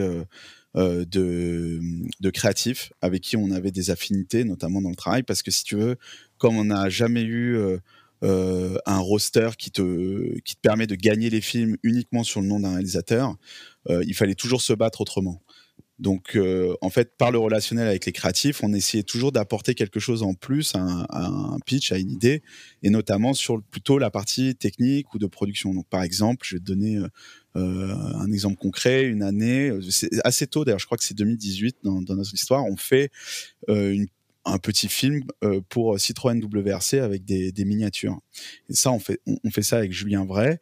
Et à la base. Miniatures, tu veux dire des. Ouais, c'est des petites voitures en miniature, tu sais, celles que tu achètes pour les enfants, quoi, exactement. Oui, d'accord, ok. Et, euh, et, à la base, euh, l'idée de, de l'agence, qui était BTC, c'était de faire un, un diorama en fait de, d'un circuit de, de rallye et, et, de mettre la voiture dedans. Et donc en fait, on a développé cette idée euh, sur un sur une tranche plus technique et on et on voilà, on va dire qu'on a ramené une plus-value de production dessus. Et puis en fait, de cette relation qui est née avec les créatifs, on a fait un, deux, trois, puis des plus gros films jusqu'à un moment euh, faire euh, une campagne pour Citroën. qui est, c'était pour la petite voiture Ami, je sais pas si, si tu vois laquelle c'est, c'est sans permis c'est clairement la campagne. Donc ça, on tourne euh, ça en janvier 2020 qui nous lance, qui nous lance sur le sur le marché des, des, des, films euh, plus gros quoi, sur lesquels on peut venir nous chercher sur les plus grosses productions. C'est né d'une relation étroite entre euh, des créatifs et nous. D'accord. Donc c'est surtout là-dessus qu'on a. C'est surtout là-dessus que vous avez joué. Du coup, plutôt que faire le tour des, des, des, TV prod et tout ça, vous avez plutôt bah, approché parce que si tu veux, c'est ça? Alors on l'a fait, hein, tu vois, on en a mm. rencontré plein. Il y, a des, il y a des TV prod qui nous ont fait confiance euh, très vite, d'ailleurs, avec qui on a fait beaucoup de films. Mais euh, ça, si tu veux, euh, si j'arrivais en rendez-vous, que j'ouvrais mon ordinateur et que je présentais les, les 3-4 films qu'on avait fait et les 6 réals qui étaient sur notre roster, ça suffisait jamais. Ouais. Ça, je dis pas que c'est pas des, que ces réalisateurs n'avaient pas de talent, au contraire, hein, j'en suis toujours convaincu. La plupart sont toujours avec nous, mais c'est juste que on avait, on était toujours en dessous des autres en fait, tu vois. Donc il fallait amener quelque chose en plus qui permettait de devenir compétitif. Ouais, et puis c'est pas que le talent des réals, c'est aussi le nombre de films qu'ils ont déjà fait, quoi. Donc quand les grosses, autres grosses probes ont des, ouais, ont, beaucoup de super belles refs, euh, forcément. Euh, forcément, c'est compliqué d'être à, ta place à ce moment-là. Mais du coup, tu, dis en gros, euh, tu n'avais pas, pas les armes pour te battre de la manière un peu classique. Donc du coup, euh, tu vas plutôt euh, approcher les créatifs. Mais est-ce que c'était c'était des créatifs que tu connaissais déjà ou alors vous avez dit, allez, on va essayer d'aller parler à des, à, des, directeurs de création, à des créas Non, c'est des créatifs qu'on me présentait, enfin que je connaissais à un moment, on a, on, on, a, on a été présenté. Je suis pas allé les draguer en regardant sur LinkedIn Ah, tiens, je vais aller voir tel. Non. Donc, tu avais des intros. Et, Mais du coup, ouais, le, le, le, ces créas dans ces cas-là, j'imagine qu'ils voient pas souvent les prods. Euh, ou alors sauf, quand ils produisent un film ensemble, mais, mais pour, tout ce côté un peu en amont, toute cette veille des nouvelles prods qui sortent et tout, euh, ils, les voient moins souvent. Euh, est-ce que, est-ce que justement ça les intéresse de parler avec des gens qui fabriquent? En tout cas, ceux avec qui justement on a réussi à créer des affinités, c'est justement parce que ça les intéresse d'avoir des, des, des, feedbacks euh, un peu techniques, de travailler avec euh, une production. Euh, il y en a certains qui sont, qui sont là ceux en question auxquels je pense. Quand on a fait Ami, avant de faire la campagne, on a fait le, on a tourné le concept. Et si tu veux, c'était, ils ont mis sur la table des problématiques qui étaient. Euh, alors en fait, tiens, petite anecdote parce que c'est marrant. Donc sur, sur ce euh, sur ce projet-là en particulier, un jour, c'est le créatif avec qui on a fait les petites voitures qui m'appelle et qui me dit putain Pierre, on vient de nous mettre sur un truc euh, chez BTC, on veut présenter une idée, on a une idée, mais on aimerait bien monter un mood vidéo. Est-ce qu'on peut venir passer un après-midi avec Greg et toi? Pour monter le, le, mood. Donc on passe un dimanche après-midi à bouffer des haribots et à monter des images pour eux quoi. Et le lundi, ils présentent ça. Et puis après, ça a fait un tout droit. Leur directeur de création a dit Mais ok, vas-y, c'est ça qu'il faut qu'on présente. C'est monté euh, aux instances créatives de chez BTC. Ils ont dit C'est ça qu'on va vendre aux clients. Et finalement, ce petit mood vidéo, on s'est retrouvé à devoir clearer toutes les images parce que le client a voulu le mettre en télé. Ah oui, le, fil, le mood vidéo, oui. Exactement. donc en fait, si tu veux, c'est, comment en fait nous pour pouvoir gagner ce projet, puisque derrière du coup on a fait, on a tourné le concept, on a tourné la campagne, pour pouvoir rentrer sur ça, euh, il a fallu se battre avec d'autres armes. Et là, à ce moment-là, on n'avait même pas parlé de réal, on n'avait pas parlé de. C'est juste les créatifs et nous dans une pièce à bouffer des haribots et à, monter, à monter des images ensemble. Et, voilà. Et en fait, euh, si j'avais euh, été consulté pour la campagne, la dernière qui a été faite, en disant tiens, il y a ce nouveau truc, compétition classique, on met trois boîtes avec trois réals, j'aurais probablement perdu. Mm. Tu vois, parce qu'en fait, j'aurais été comparé, même si ma proposition aurait été bonne, à un moment, j'aurais été comparé à quelqu'un qui a fait dix fois plus de films que moi, et euh, où le client, peut-être à la fin, même si j'aurais été la reco euh, créative, le client à la fin il dit ouais, franchement, elle est super cette proposition, mais on va aller avec celui qui l'a déjà fait quatre fois, c'est plus, c'est plus safe. C'est plus safe. ça nous arrive tout le temps. Le client qui veut. Ouais, ouais. exactement. Et du coup, quand tu es à la base et que tu les aides et que euh, et que et qu'ils sont séduits, il y a beaucoup moins de questions qui se posent et il n'y a pas de compète qui va derrière quoi. Et puis du coup, on a un, genre de capital confiance, tu vois, où mm. on connaît le projet, on connaît le produit, c'est plus simple. Donc ça, c'est l'avantage concurrentiel dont je te parlais juste avant. C'est ce petit truc qu'on a en plus à ce moment-là. Et quand on fait le concept avec euh, les créatifs, il nous parle de l'idée, il nous dit bon voilà, on a une voiture qu'on peut pas sortir dehors pour des problèmes de confidentialité, puis en plus elle n'est pas homologuée à rouler. Euh, il faut qu'on montre une ville du futur, mais en même temps on veut pas illustrer, euh, on, veut pas être trop précis dans ce que nous on estime être la ville du futur. Mais comme c'est pour la mobilité de demain, il faut qu'on soit quand même dans le futur. Donc il faut qu'on soit abstrait. Euh, et puis il n'y a pas d'argent, donc on peut pas construire un décor, donc il faut le faire en 3D. tu vois en fait, donc si tu veux, c'est le créatif me parle de toutes ces problématiques qui sont techniques à la base. Mm. Nous, on réfléchit en disant, OK, alors peut-être qu'on pourrait faire comme ci, comme ça, comme ça. Et quand on a trouvé, euh, on va dire, la bonne équation euh, créativo-technique, on se dit, bah, les bons réalisateurs pour le faire, c'est eux. Tu vois, et, à ce moment-là, et ça a été acheté tout de suite. Et du coup, il n'y a pas eu de compète. Parce qu'en fait, on est passé par un autre axe. Là, tu me parles de, deux projets différents. Hein. Entre celui où vous avez fait une mood vidéo qui, est sortie. juste après le mood, on a, on, euh, le, le, client, du coup, a voulu filmer la, voiture qui était à l'époque qu'un concept car. Ouais, ouais. D'accord, ok. Ah, c'est génial. Donc vraiment, vous êtes une boîte qui sait, euh, qui sait euh, être en amont, qui sait fabriquer aussi, euh, et qui, du coup, même sans le réal, ce que je pense, ce que l'impression que ça me donne là, c'est que t'as pas de réalisateur dans la pièce le dimanche après-midi avec les haribots, et, et, et, et, tu bosses avec les créatifs en direct. C'est ça C'est hein exactement ça. C'est exactement ça. Et, tu dis que vous êtes souvent, euh, ils ont souvent des questions techniques et tout ça, et, vous leur répondez. Vous, comment vous arrivez à, euh, en tant que production, bah, à être, euh, à, savoir potentiellement quelquefois répondre à la place d'un réal ou connaître en tout cas les, toutes les techniques de, pour faire les choses sans avoir un réal avec vous en interne Alors, écoute, on a quand même souvent besoin enfin même euh, dans 90% des cas, on a quand même souvent euh, besoin d'être euh, avec un réal au moment où on va répondre à ces questions-là. Mais mm. Disons que, tu vois, je, vais te donner un autre exemple. là, cette année, on a fait, on a fait une petite campagne pour Vite, tu sais, la marque VEET, là. Et, et on a, dans cette campagne, il, fallait mettre des images de nos parties intimes masculines d'une certaine façon pour les illustrer dans des décors naturels. Et, et, en fait, tu vois, l'idée à la base, elle est super bonne parce que c'est pour une crème dépilatoire. Donc l'idée est bonne. Il y a tout un truc euh, avec la punchline à la fin, euh, tout marche super. Et puis on sent que euh, pour pouvoir réussir à craquer cette idée, il faut ramener de la technique dedans parce que tout le monde se film en 3D de BTC là que j'ai vu passer cet été, c'est ça? Ouais, c'est ça, exactement. C'est ça, ouais, il est, excellent, c'est là.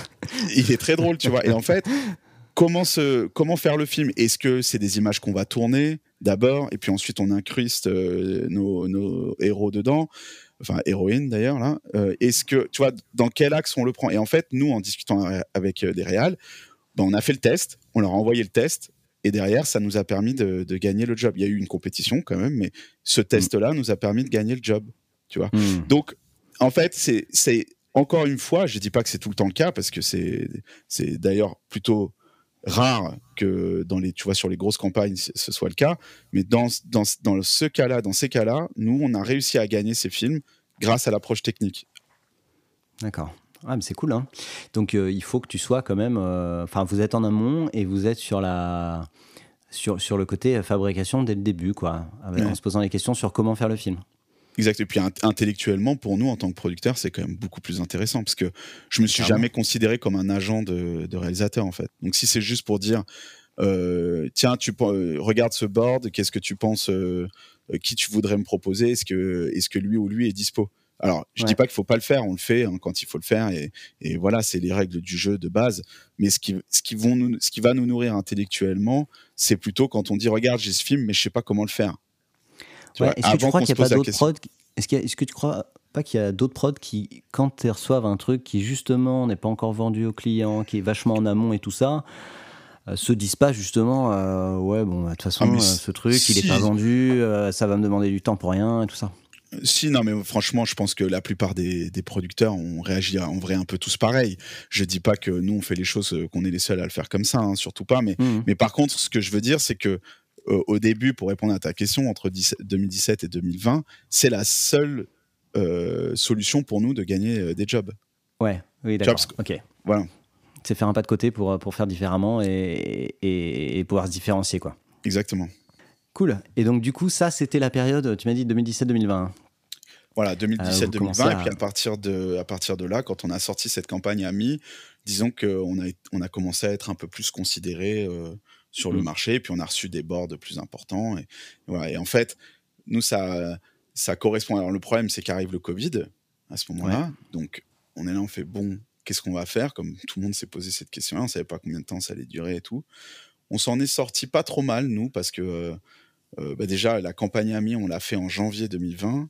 C'était une grosse campagne. Arrive le mmh. Covid en mars, donc on avait un petit coussin, disons. Mmh.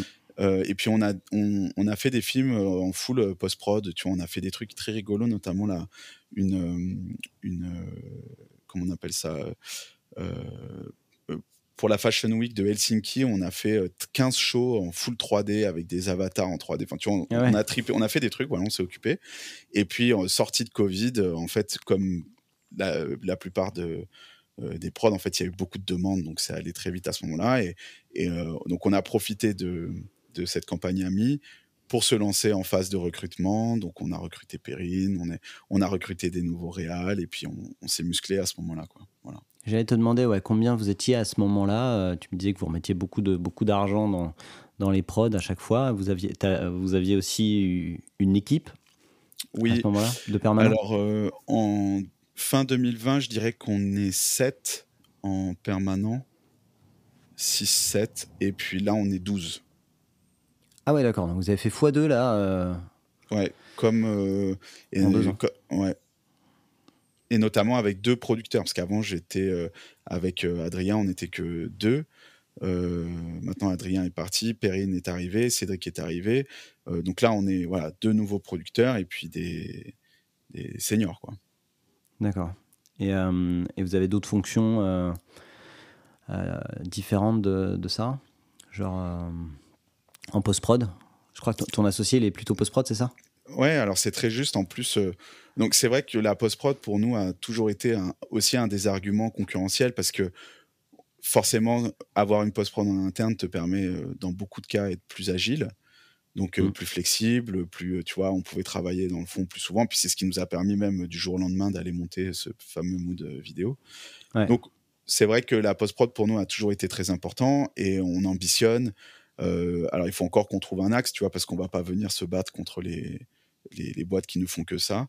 Mais par contre, on a envie de se développer euh, en, post-prod, clairement. D'ailleurs, on a deux bureaux. On a un bureau où on a toute la post-prod et un autre bureau où il n'y a que la prod maintenant, alors qu'avant, tout était au même endroit. Et alors, quand tu dis que tu as la post-prod, c'est, c'est pas uniquement tu as le studio et les post-producteurs. Tu as, aussi genre des monteurs. Ouais, bah, Greg, est Greg est monteur et puis on a un autre monteur en interne. Et en fait, euh, on a aussi des monteurs qui ont travaillé avec nous, qui, viennent souvent, qui reviennent souvent pour monter euh, dans, notre espace. Donc c'est, voilà, on, va dire qu'on a une team très soudée où, voilà, on peut mmh. faire du, du proac. On est et puis on fait d'autres choses, tu vois. Par exemple, Grégoire, il fait aussi beaucoup d'after. Enfin, tu vois, on fait pas que, fait pas que du montage. C'est la, c'est, c'est la génération où, on a tout appris par nous-mêmes. Euh, dans cette fameuse chambre à, tout faire tout seul. Quoi. bah ouais, non, mais c'est vachement, c'est vachement utile et je pense qu'il y a plein de projets euh, sur, les, sur lesquels ça fonctionne. Quoi. Est-ce qu'il y a des fois où. Quand, quand est-ce qu'il y a des fois où vous décidez d'externaliser la post-prod Oui, ou, bien sûr. Euh, ou de séparer certains lots ou des trucs comme ça? Non, bien sûr, ça nous arrive, notamment sur. Euh, là, récemment, on vient de faire trois grosses campagnes qui ne sont pas encore sorties, où ce sont des réalisateurs euh, notamment un chez nous qui s'appelle Rodrigo Saavedra, où en fait il a son monteur, il a ses équipes. Enfin voilà, c'est des cas de figure où on est, on est sur des beaucoup plus gros schémas. Mais par contre, la post-prod en interne, je vais te citer un exemple de l'année dernière. Tu sais, on a fait un truc bah avec euh, tiens, le même euh, créatif avec qui on avait fait les petites voitures et le, et le concept ami. Il m'appelle mmh. en me disant tiens, il y a Hidalgo qui, qui va réduire la limitation de vitesse de 50 km/h à 30 km/h à Paris. Il y a peut-être un truc à faire euh, là-dessus. Et puis, euh, ils ont trouvé une marque euh, qui a, à qui ils ont réussi à vendre le projet. Il me rappelle, il me fait vas-y, est-ce qu'on peut aller tourner demain, le juste avant que ça passe à 30 km/h Puis on est allé tourner, je ne sais pas si tu l'as vu ce film, où ce sont des runners qui se font flasher. voilà. Et, clairement, ils se font flasher en, excès de vitesse parce qu'ils sont à plus de 30, ouais. Exactement. Et on, on, fait ça en 4 jours, quoi, clairement et notamment parce qu'à la post-prod, euh, Jules, qui est le réalisateur en plus, qui, adore ça, tu vois, on a fait plein de collages, on a tout pu faire en interne jusqu'à la musique pour que tout de suite ça puisse, euh, ça puisse sortir. D'ailleurs, on, on, a ramassé, euh, je pense que c'est un des, aussi un des projets qui nous, qui nous met ailleurs, puisque ça nous a rapporté beaucoup de visibilité à l'international, parce qu'on a gagné pas mal de prix en festival avec, ce, avec cette blague. Ça, c'est enfin, je trouve ça assez magique, ce, ce genre de truc où, euh, où ça part d'un coup de fil et euh, on tourne de main et, euh, et il faut faire avec des bouts de ficelle. Et, et en fait, rien que le fait même qu'ils aient pensé au concept avant de trouver le client, quoi. Ouais. Dangereux, bah ça, de trouver une idée et puis derrière d'aller voir un client, lui dire tiens, tu veux pas t'y associer, c'est si tu peux galérer à avoir ton à pas la vente, quoi. Ouais, bah, bah c'est là où ils sont, bah, c'est là où ils sont forts. Hein. Les trois créatifs qui ont bossé dessus, ils sont, sont, très très forts, ouais, très très mm. forts. Euh, et, du coup, vous avez fait tout ça en 4 jours. Ouais, on a fait ça en 4 jours. C'est sorti euh, le lundi d'après. Puis ensuite, c'était. Du coup, ça a fait beaucoup de, buzz sur euh, notamment aux infos, enfin, jusqu'à Libération qui essaye de me passer un coup de fil pour, pour savoir comment on avait fait et tout. Je me souviens plus si ça, ça, faisait penser que c'était des vrais ou, on, on, comprenait tout de suite que c'était que c'était de la. De la, non, non, ça, ça, ça, fait penser que c'est des vrais. D'ailleurs, on, on dit toujours pas si c'est vrai ou faux. Hein. Oui, d'accord. Bon, on ne le, dira pas là alors. Euh, et, c'est des vrais comédiens ou c'est vos potes euh, qui, qui, courent Non, ce sont, des, ce sont des vrais sportifs en fait. D'accord. Euh, notamment un qui est. Parce que pour le coup, il court vraiment au-dessus de 30 km/h. Ça, c'est pas un Ah oui, ça, c'était pas bidon. D'accord. Non, non, pas du tout. C'est des, des, des, runners, vraiment. Il y en a un, j'ai oublié son nom là tout de suite, mais qui est, qui est champion de 800 mètres et tout. Enfin, non, non, c'est qui est en équipe de France et ça. D'accord. Ah, c'est rigolo. Euh, cool. Et donc, euh, des, des, projets gros et puis en même temps, euh, des plus petits trucs hyper agiles comme ça et qui vous donnent de la visibilité. Exactement. Bah, on a besoin de ça, ouais. Tu vois, on a encore besoin de ça, nous. C'est-à-dire qu'aujourd'hui, ouais, tu, tu, Mais c'est pour ça qu'on vient vous chercher encore, j'imagine. C'est-à-dire que c'est devenu la marque de fabrique de la boîte, non? T'as tout résumé, c'est ce, côté un peu guérilla, sans vouloir faire une analogie à soldat, mais c'est carrément ce truc. En plus, tu vois ce que je te disais tout à l'heure, c'est qu'il n'y a pas tout le temps une réflexion stratégique. À ce moment-là, j'en avais aucune idée, mais vraiment aucune idée que ça allait avoir cette portée-là. Je me suis juste dit, putain, l'idée, elle est marrante. On est le 25 août à ce moment-là. Je fais, vas-y, let's go, on le fait, c'est marrant, tu vois. Et puis. Mm. Euh, Et t'es pas, pas dans le mode, euh, putain, c'est chiant. Euh, parce que parce que enfin y a, vous aviez déjà enfin vous aviez déjà le budget c'était déjà vendu et tout ça quand vous avez dû organiser tout ça ou? Non en fait même le budget enfin tu vois c'est nous qui avons financé le tournage même tu vois ouais, c'était pour pour se faire un, pour se faire un kiff, quoi. Ouais, exactement. D'accord. non, puis après, on croyait quand même à l'idée, hein, si on était convaincus. Mais c'est, euh, on savait pas que ça allait euh, gagner ses prix, euh, mais on était convaincus par l'idée. Et d'ailleurs, quand on en parle à Jules, qu'on vient de signer à ce moment-là, on lui dit tiens, vas-y, si on commençait par ça, et il dit putain, vas-y, let's go, ça défonce. ah, c'est cool. Et du coup, euh, qu'est-ce qui se passe derrière là C'est donc, enfin, ouais, moi je te dis, j'ai l'impression que vous étiez installé en pub depuis bien plus longtemps, mais c'est quand même assez récent du coup. Euh, là, récemment, dans les deux dernières années, vous vous êtes monté sur des trucs qui étaient plus gros qu'avant, du coup? Ah ouais, c'est pas comparable. Euh, bon, déjà, ça fait deux ans qu'on double notre chiffre d'affaires tous les ans. Et, et, on, voilà, on, on, fait plus de films et on monte sur des plus gros sujets notamment là, là les, trois derniers films qu'on fait, euh, euh, qui, qui, va aussi avec l'arrivée de Perrine, euh, on, monte sur des, sur des, sur des plus, bien plus gros films. C'est pas comparable. Ils sont pas sortis vous encore. Vous êtes identifié sur votre capacité à, à, produire? Ou sur, ou sur vos réals Alors, écoute, c'est une bonne question. Je pense que aujourd'hui, on souffre encore d'un roster qui est qui est pas assez euh, développé. Euh, mm. Mais on prend le, on prend le temps de. Euh, je dis pas que, attention, c'est pas du tout une critique envers les réalisateurs qui sont chez nous. Hein. Faut, mais par contre, on n'en a pas assez pour répondre à, tous les briefs qu'on reçoit. Assez varié aussi, peut-être? Oui, c'est dans ce sens-là que je le disais. Ouais. Et donc, du coup, on travaille sur ça essentiellement.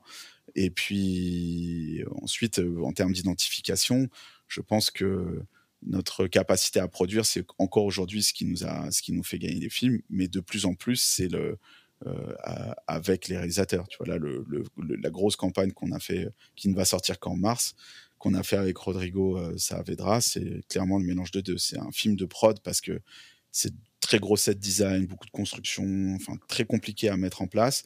Et en même temps, euh, il n'y a, a, que lui dans notre roster qui, qui peut faire ça. Et, et il est très très fort pour ça. Donc, euh, mais, quand les gens vous appellent, euh, ils vous disent euh, j'ai envie de tourner avec tel réal ou ils vous disent tiens j'ai ce concept là et j'aimerais avoir ta vision de, de producteur. Alors ça arrive de plus en plus qu'on nous appelle pour un réal en particulier. D'accord, c'est bon signe alors.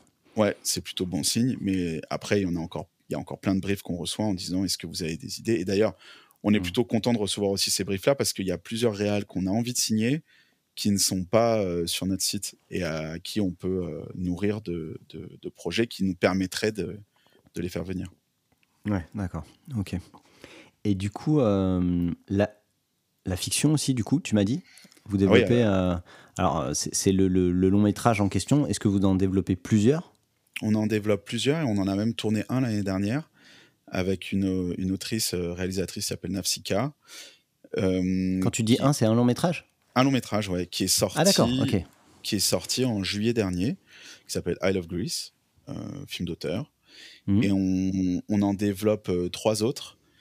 Et, et ça, voilà, on, a même créé une structure dédiée à ça. C'est quelque chose qui nous, qui nous importe beaucoup, la fiction, on va dire. Enfin, moi, en tout cas, c'est un, c'est un sujet qui, euh, que, j'aime énormément. Et ton, ton premier, là, qui a été tourné, c'est, ça coûte combien un film d'auteur comme ça? Alors celui-là, euh, c'est pas cher, hein, on a tourné que 21 jours. Euh, c'était un peu moins d'un million. C'est-à-dire j'avais plus d'argent sur la dernière campagne que j'ai fait pour Rodrigo que le long métrage. Euh, ouais, c'est assez dingue. Ouais. ouais. Et tu peux pas le financer avec ça. C'est pas un million de marge. Quoi. Non, Mais, et du coup, tu finances comment un, un film comme ça? là, il y a un peu de, un peu beaucoup même de fonds propres, mais sinon, on a été, euh, on a été aidé euh, de, certaines subventions. Et comme mmh. on l'a tourné en Grèce, puisque le film se déroule en Grèce, on, a aujourd'hui il y a un cash rebate très important quand tu tournes en Grèce, qui est d'environ 40%. Et donc ça, ça te, c'est-à-dire si tu dépenses un million sur place, on t'en rend 400 000. C'est quand même, c'est quand même assez ah ouais, magique. C'est quand même énorme, ouais. D'accord. Super. Et du coup, lui, il est déjà sorti, hein, c'est ça Lui, il est sorti, il est distribué par Pyramide. Je pense qu'il est déjà plus en salle maintenant, mais, mais mm. après, bon, à, l'image de ce qu'est le, le cinéma aujourd'hui en France, c'est très dur hein, euh, bah, avoir des succès. Mais bon, par contre, je pense qu'on va, on, va, on va atterrir, euh, tu vois, et à la fin, on aura réussi à faire une opération blanche, je pense. Ouais. Et, euh, parce que même si tu fais pas assez d'entrées, tu tu, tu, peux récupérer derrière sur des droits euh, télé ou des... Exactement, là il a été vendu dans plusieurs pays, en Suisse, en Grèce, au Canada, mm. euh, et puis il avait été préacheté euh, aussi par, par mm. Cinéplus, OCS, donc en fait on a, on a pu... voilà, on, a, on est presque à l'équilibre.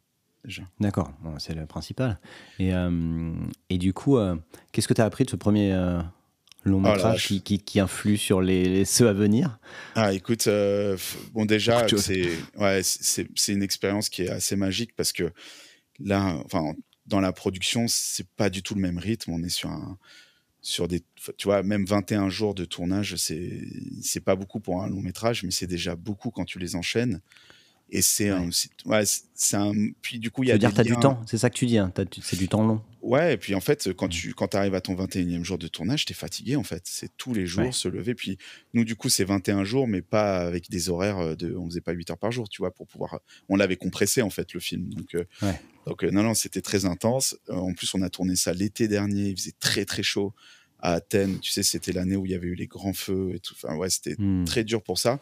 Mais par contre, en termes de en termes de relations euh, humaines euh, pendant le tournage, c'est incroyable. Un long métrage pour ça, c'est que tu crées des liens avec, euh, avec toutes les personnes, tous les acteurs de ton film.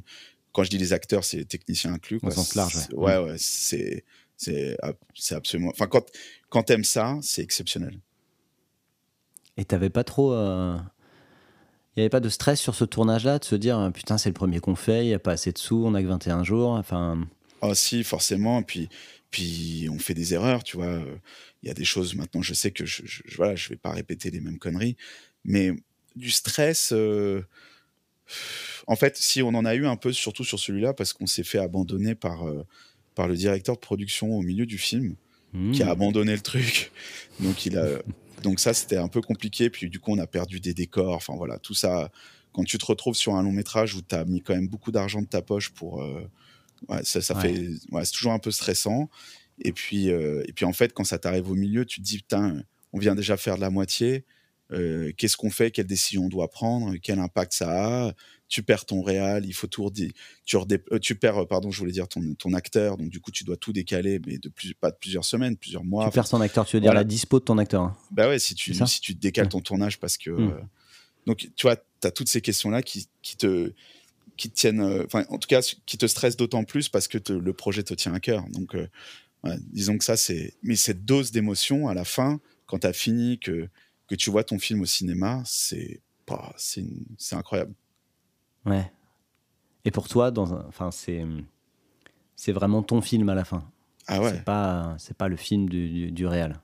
Non, c'est, c'est le vôtre vraiment, en tout cas. Ouais, c'est Enfin, forcément, le réal, si tu veux, c'est la personne clé. Hein. Je, je dis pas, tu vois, je veux surtout pas tirer la couverture sur moi, vraiment pas. Mais par contre, c'est le, euh, tu te sens quand même, enfin, tu sens que c'est ton film, quoi. C'est ton bébé, ouais. Hmm. Tu l'as fait, quoi. C'est vraiment pour ça, c'est quand même. Mais après, quand même, avec une une sensation de, tu sais pas trop. En fait, c'est un peu bizarre parce que t'arrives pas à te rendre compte déjà, t'as plus du tout de recul, donc t'arrives pas du tout à te rendre compte de sa qualité, au contraire, si c'est pourri, euh, voilà.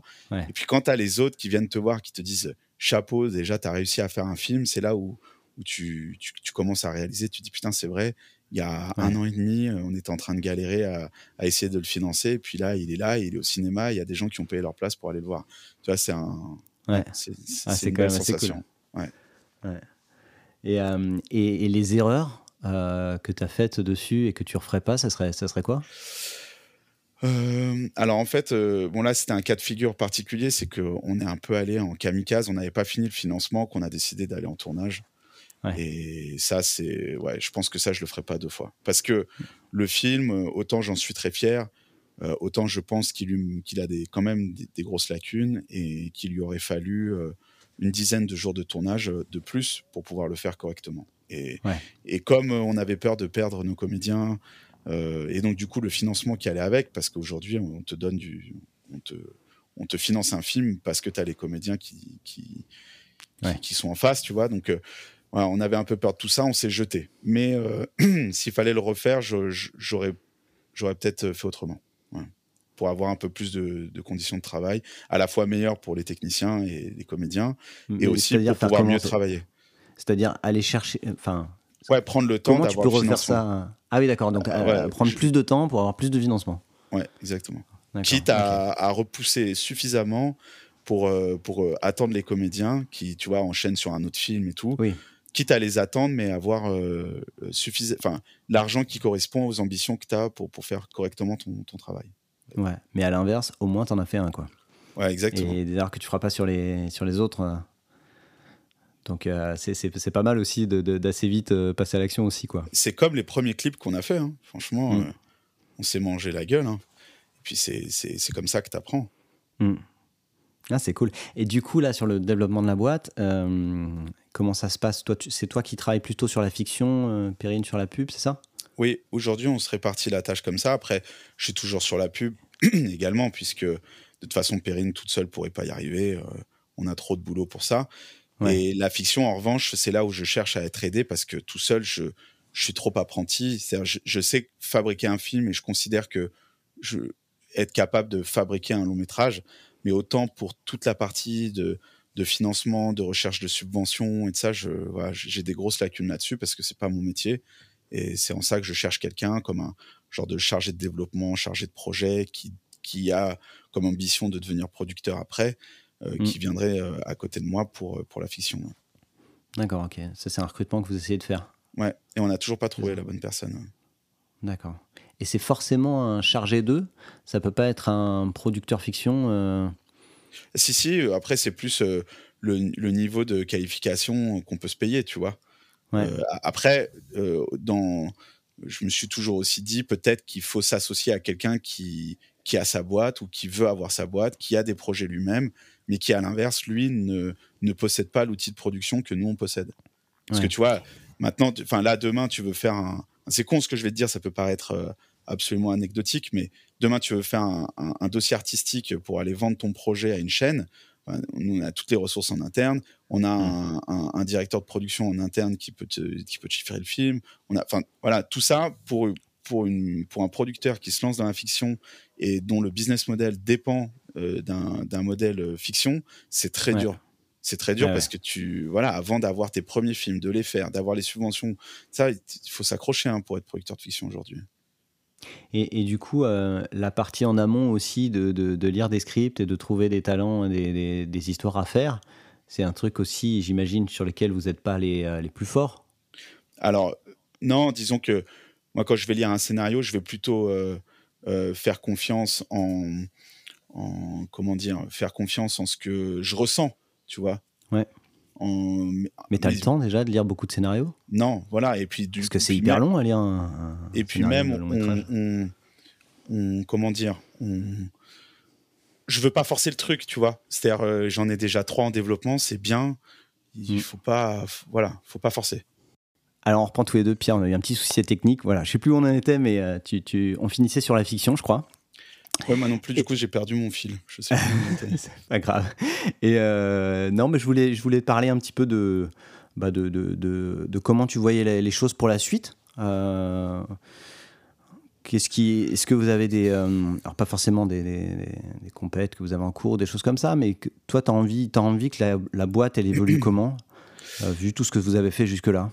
Alors en fait, c'est une très très bonne question parce que, évidemment, et je pense comme d'ailleurs tous mes homologues, on se pose tous cette question-là, c'est où va notre métier, étant mmh. donné toutes les modifications euh, que, structurelles du marché. Enfin, tu vois, ça, va, ça a commencé euh, quand les agences ont intégré la production en interne. tu vois, c'est des questions qui qui mmh. sont pas nouvelles, euh, elles sont très importantes à se poser. Nous, on a, on a envie de, de continuer à faire notre métier déjà dans un premier temps, c'est-à-dire de produire.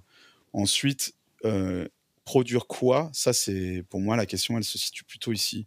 C'est est-ce que on continue de produire que de la pub ou, ou au contraire, c'est des nouveaux formats auxquels on n'a même pas idée qui vont, qui vont être mmh. le, tu vois, les produits principaux qu'on produirait dans les années à venir.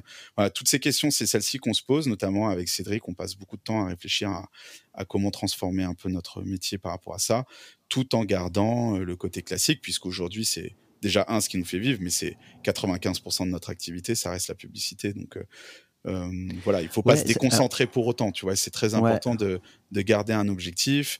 D'ailleurs, avec Perrine, on travaille beaucoup là-dessus, de recruter, d'avoir de, des, nouveaux talents et de, de progresser sur ce, sur ce point-là. Mais en parallèle, il faut viser dans trois ans qu'est-ce qui va se passer. Et c'est en ça qu'on se pose énormément de questions. Ouais, parce que là, là tu dis c'est 95% de votre chiffre et tout je, comprends vachement les, les prods euh, qui ont 10-20 euh, ans, qui se disent ça, qui se voient pas changer de modèle et tout. Mais toi, c'est une grosse part de ton chiffre, mais c'est assez récent. Ouais. Quand même. Donc en fait, tu pourrais te dire, bah tiens, euh, pendant 3 ans, on a fait beaucoup de pubs avec Soldat et, et ensuite, derrière, on a fait complètement autre chose. Enfin, ça m'étonnerait pas que tu me racontes une histoire comme ça dans, dans 3-4 ans, tu vois.